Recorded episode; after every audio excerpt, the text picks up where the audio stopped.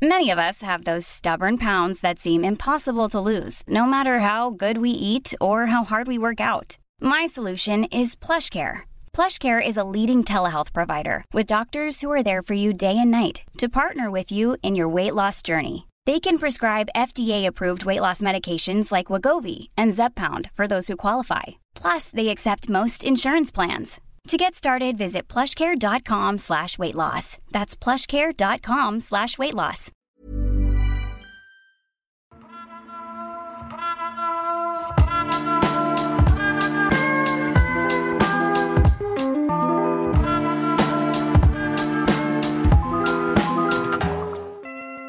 Ils ont décidé de ne pas avoir d'enfants pour sauver la planète.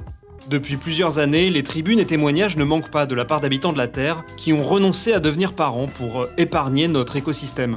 Il faut dire qu'il y a de quoi se poser des questions. L'info qui a été très partagée ces derniers temps, c'est que ne pas mettre un enfant au monde, c'est un choix de vie qui serait 20 fois plus efficace, par exemple, que de renoncer à tout jamais à rouler en voiture. Alors ne plus faire d'enfants, ce serait la solution à nos problèmes d'environnement? Eh ben en fait, c'est vraiment, vraiment pas aussi simple. Et c'est ce qu'on va découvrir dans ce premier numéro de L'envers du décor, le podcast environnement du service science du HuffPost.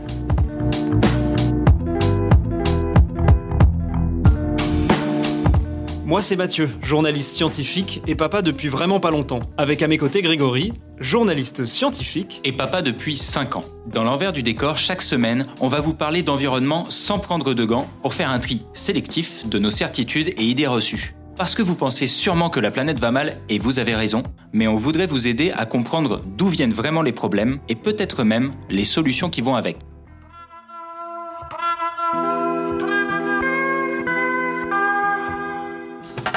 On entend souvent que faire des enfants serait donc mauvais pour la planète. Mais d'abord, on va tout de suite préciser une chose essentielle, n'est-ce pas Greg?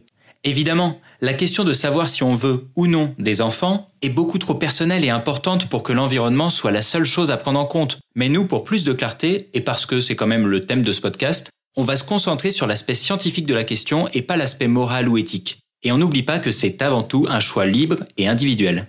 Voilà. Maintenant qu'on a mis ça au clair, parlons chiffres. Décider de ne pas avoir un enfant, c'est épargner à la planète l'équivalent de plus de 58 tonnes de pollution au CO2 chaque année, selon une étude très remarquée parue en 2017. Oui, ce chiffre a été publié dans la revue Environmental Research Science. Un habitant de plus sur Terre, ça entraîne plus de besoins, donc plus de consommation et au final plus de pollution. Mais quand même, ça me semble énorme. Il marche comment ce calcul? Bon, le calcul est assez compliqué. En fait, les auteurs ont estimé la pollution dégagée par une personne au cours de toute sa vie, puis ont divisé ce total par le nombre d'années restant à vivre à un parent qui vient d'avoir eu un enfant. Je sais pas trop si tu suis, mais en moyenne, ça donne 58 tonnes d'équivalent CO2 à rajouter à son propre bilan chaque année quand on a un enfant. Voilà, c'est plus clair. Et les auteurs ne s'arrêtent pas là. Ils comparent aussi le fait de s'abstenir d'avoir un enfant avec d'autres gestes écolos, comme trier ses déchets, renoncer à la voiture, et le résultat est sans appel. Je pense d'ailleurs que c'est l'heure d'un petit quiz. Et bah c'est parti. Ne pas avoir d'enfant, c'est combien de fois meilleur pour la planète que renoncer pour toujours à prendre des vols internationaux Attends, voyageur occasionnel ou businessman oh, Occasionnel. D'accord, disons que c'est trois fois meilleur. Non, non, c'est plus. Réfléchis-y, rien qu'au cours du dernier mois, toi qui es jeune papa, pense à toutes les couches que t'as dû changer, ça en fait de la pollution, non? Ok, bon argument. Alors on va dire dix fois. À la limite, ça c'est si t'es partisan des couches lavables. Mais la réalité, c'est plutôt 50 fois en moyenne. En oubliant ton voyage annuel au bout du monde, tu ne sauves que 1,6 tonnes de CO2 par an. On continue. Ne pas avoir d'enfants, c'est combien de fois meilleur pour la planète que de recycler ses déchets? Bon, alors là, on va prendre un truc énorme. Euh, allez, 80 fois. 250 fois. Et allez, pour le fun, combien de fois plus efficace que de remplacer toutes tes ampoules par des ampoules à basse consommation? Alors là, je dirais, attends, au hasard, 586 fois. T'as triché là, non? Possible. D'ailleurs, si vous aussi vous voulez être incollable au quiz, on vous rappelle que toutes nos sources pour le podcast sont dans la description. En tout cas, ça donne vraiment l'idée que le geste le plus écolo, c'est de s'abstenir d'avoir une progéniture. Dans la vie d'un être humain, quelle est l'activité qui est la plus lourde de conséquences en CO2 pour la planète? Ce n'est pas le logement. Ce n'est pas le transport, ce sont les enfants. Merci Chris Esquer pour ce résumé sur France Inter. Mais le bilan, Greg, en fait, il est bien moins évident que ça, non? Bah oui, comme tu le disais plus tôt, c'est vraiment, vraiment pas si simple. D'abord, il y a un problème dans cette estimation. Elle n'est pas dynamique. C'est-à-dire que si faire moins d'enfants, c'est aussi bon que ça pour la planète, on devrait quand même en voir le résultat dans les pays riches par exemple. On y fait quand même de moins en moins d'enfants depuis les années 70. Or, on ne pollue pas moins, mais plus, parce qu'on consomme plus évidemment. L'empreinte carbone par habitant n'a fait qu'augmenter jusqu'à la fin des années 90. Alors c'est clair que moi j'ai une empreinte carbone plus élevée que mes parents. Mais du coup ce sera sans doute aussi le cas de mes propres enfants. Attends, de tes enfants? Ok, au moins de mon enfant, pour le pluriel, on verra. Eh ben non, justement, c'est en train de changer. L'empreinte carbone des habitants des pays développés, elle est en baisse. Très lente, ok, mais en baisse. En France, on est passé en 2015 sous les 5 tonnes d'équivalent CO2 par habitant et par an contre 6,4 en 1990. C'est pas encore fou, mais si c'est une tendance, j'imagine que ça devrait continuer dans les années qui viennent. Absolument, et pour une très bonne raison.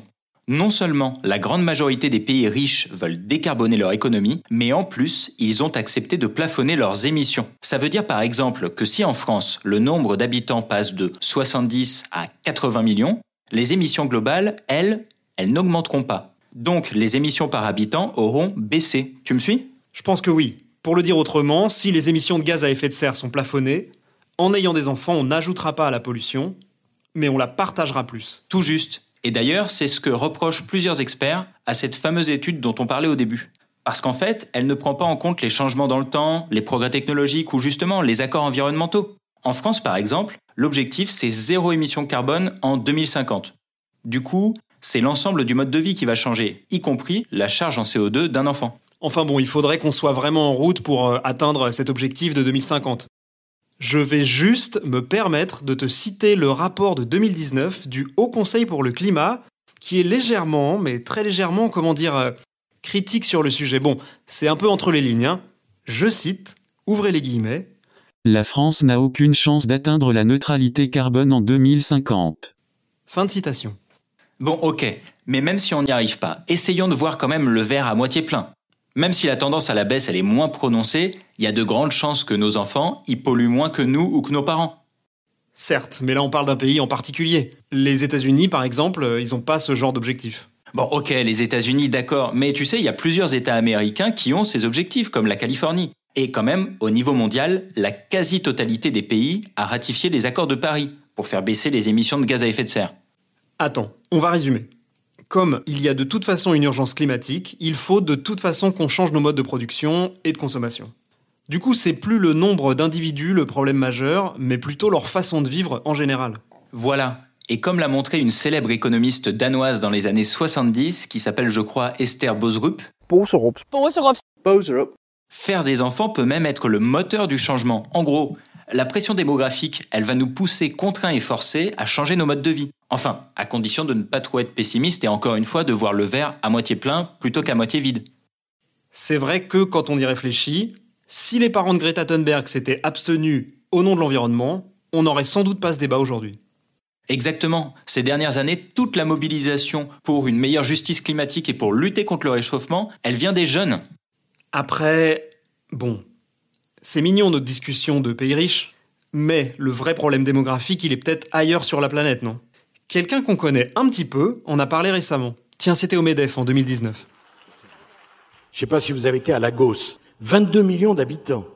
Donc si vous pensez qu'avec le tri sélectif, on va régler le problème de Lagos, c'est que vous n'y avez pas encore été à Lagos.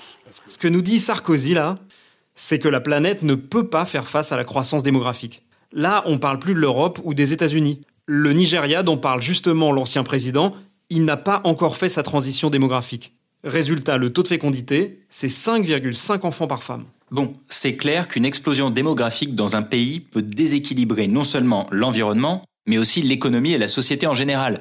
Et ça, il n'y a pas que les anciens présidents de droite qui le disent. Même le GIEC est d'accord. Ces différents scénarios, pour limiter le réchauffement climatique, ils sont incompatibles avec une forte croissance de la population. Et ça montre surtout que l'accès à la santé, euh, à l'éducation, aux moyens de contraception, eh ben c'est aussi une question environnementale. Enfin, à des moyens de contraception dont on est sûr qu'ils ne polluent pas, parce que les hormones de la pilule contraceptive, euh, enfin bon, on en parlera sûrement dans un prochain épisode. Oh là oui, vaste débat. Mais quand même, pour finir sur une bonne nouvelle, une étude du Lancet qui vient de sortir montre que la planète, elle ferait sa transition démographique plus tôt que prévu. Après un pic à 9,7 milliards d'individus vers 2064, la population mondiale devrait lentement décroître. 2064, tu dis? Ouais. Eh ben ça nous laisse quand même quelques décennies à débattre de l'opportunité ou non d'avoir des enfants. Ouais, enfin pour la question de tes enfants, il faudrait que tu te décides un peu plus vite quand même. Avoir un enfant, bien sûr que c'est une bouche à nourrir de plus pour la planète. Et les arguments pour ne pas en avoir tombent sous le sens. Mais si on les regarde de près, c'est loin d'être la panacée pour sauver notre écosystème. Parce que qu'on soit nombreux ou très nombreux, c'est notre mode de vie qui va décider de notre avenir. Et du coup, c'est un comportement individuel qui ne changera pas grand-chose si dans les années qui viennent, les émissions de carbone ne baissent pas radicalement. C'est un choix qui reste donc personnel. En clair, l'acte de ne pas avoir d'enfants a moins de portée écologique concrète qu'annoncée. Mais c'est pas pour autant que la démographie mondiale et les crises qui pourraient en résulter ne seront pas des sujets majeurs des années qui viennent. On en reparlera sûrement dans une prochaine édition de l'envers du décor. En attendant, on vous donne rendez-vous la semaine prochaine pour une nouvelle séance de décryptage sur le thème de l'environnement. Salut Greg et salut à tous, merci de nous avoir écoutés. Si ça vous a plu, n'hésitez pas à vous abonner sur votre appli de podcast préféré, c'est gratuit et c'est bon pour la santé. On vous invite aussi à partager ce podcast avec vos amis, qu'ils aient des enfants ou non. N'hésitez pas à partager votre avis ou à nous laisser un commentaire. Sur les réseaux sociaux, le hashtag c'est envers avec un T du décor. Vous le trouverez dans la description. À la semaine prochaine!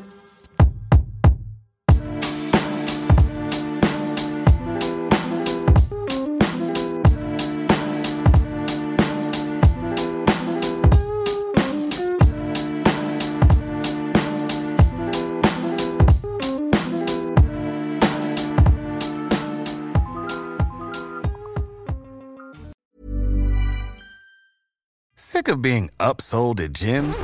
My guy, you're currently a base member. For $90 more, I can upgrade you to our Shred membership. For 130 more, you'll be a swole member. And for just $300 more, you'll reach Sweat Platinum.